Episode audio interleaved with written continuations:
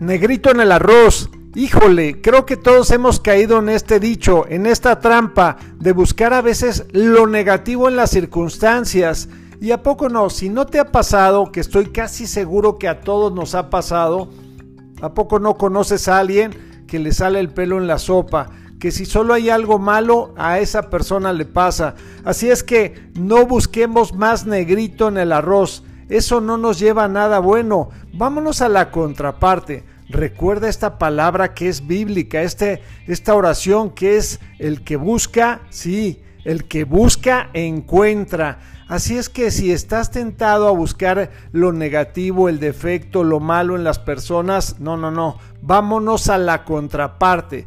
Vamos a pensar qué maravilloso hay en esa persona, qué maravilloso hay en ese aparente problema o en esa aparente situación compleja. Vamos a buscar lo brillante en el arroz, esa parte blanca, inmaculada, maravillosa que toda situación tiene y que todos tenemos, ¿por qué no? Y también recordar que cualquier situación compleja o cualquier aparente problema tiene una enseñanza, un logro y situaciones maravillosas alrededor. Dicen que el más grande problema viene envuelto en un crecimiento mucho mayor que ese problema. Así es que no más negrito en el arroz. Seamos buscadores de cosas positivas, de cosas grandiosas, de esa parte que tanto necesitamos, que necesita nuestra familia, nuestro entorno, nuestra vida. Busquemos la oportunidad, busquemos esa parte bonita de lo que estamos pues